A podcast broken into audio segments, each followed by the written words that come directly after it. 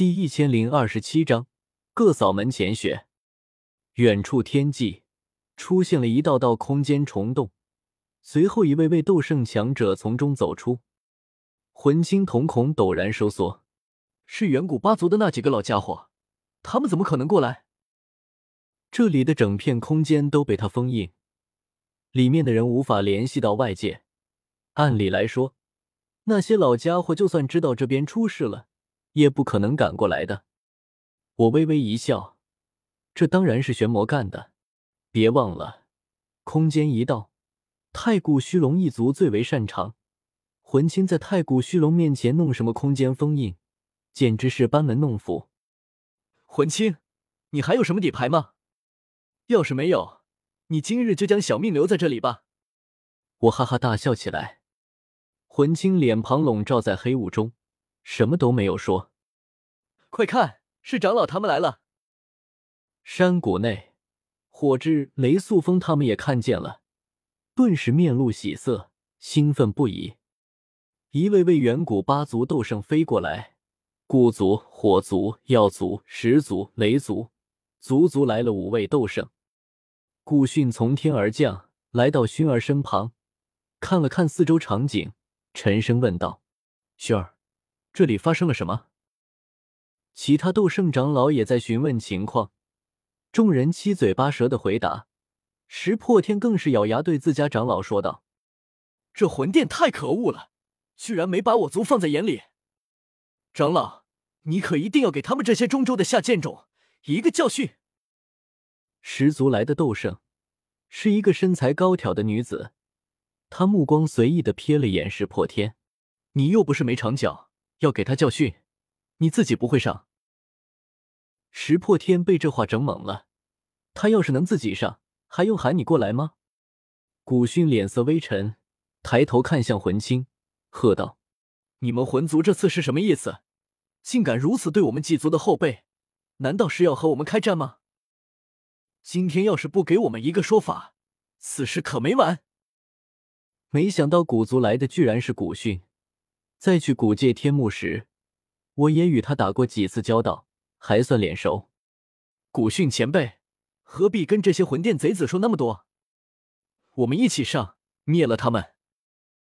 大爱盟有三位斗圣，五族又各来了一位，加起来足足八位斗圣。面对魂殿三位斗圣，足够了。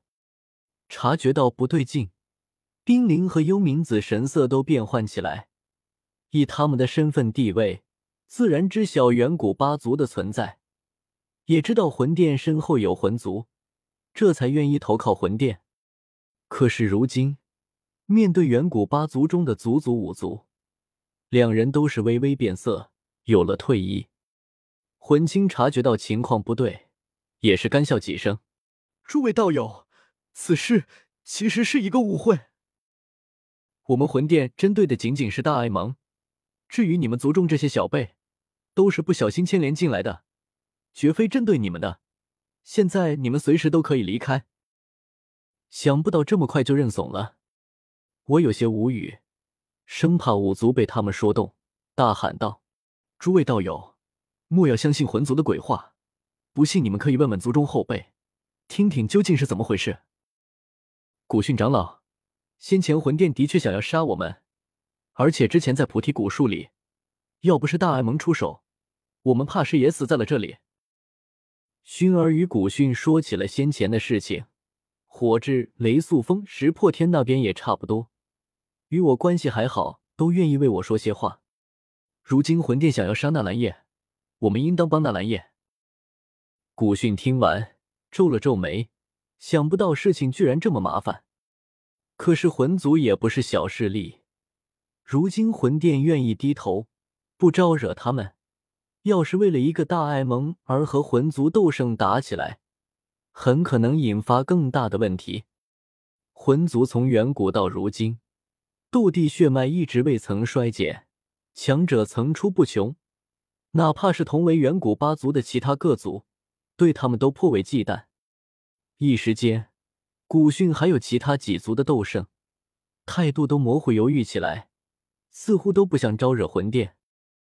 哼，魂青，你这番鬼话，想要糊弄谁呢？忽然，一道冷喝声响起，却是药族斗圣开口了。那是是个三角眼的中年男子，穿着炼药师绿袍。我心下略微松了口气，暗道还是这群炼药师医者仁心，知道有恩必报，不畏强暴。然后就见下一瞬，药族斗圣一指山谷中的菩提古树，义正言辞的说道：“除非你将这株古树让给我们，这次的事，我们才可以既往不咎。”我，魂青也愣住了。可是面对五族斗圣，他只得低头。各位道友，请自便。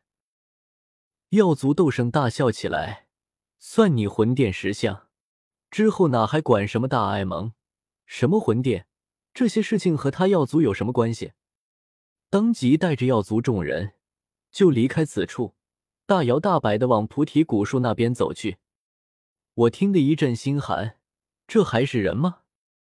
明明魂殿就是想对这些远古八族的人下手，要不是我和唐三挡着，熏儿、火炙、雷速风、石破天、耀星极这一山谷的八族年轻一辈，全都得死。还有刚才在菩提古树小空间里，面对五位斗圣傀儡，也是我和唐三拼命救出他们，又让玄魔指引这些斗圣过来，可结果呢？一个个都只想着自扫门前雪。甚至最令人恶心的药族，眼中只有菩提古树，根本不管其他。诸位道友，魂族狼子野心，你们这般尽随，难道就以为能换来和平吗？我气得怒火中烧，低喝道：“今天你们对此事坐视不理，袖手旁观，放任魂殿壮大，明天大爱盟就是你们的下场。”诸位道友，当以此为戒啊！小子。面对我族，当之敬畏。可我话音未落，就被雷族斗圣打断了。他双眼泛起雷光，狠狠扫视向我。魂族虽强，但我族同样强盛。魂族也就只能欺负欺负你们这些中州之人，焉敢对我族动手？言罢，他冷哼一声，竟是也不再理会这边的事，挥袖带着雷族众人往菩提古树那边去。火族、石族也陆续跟过去。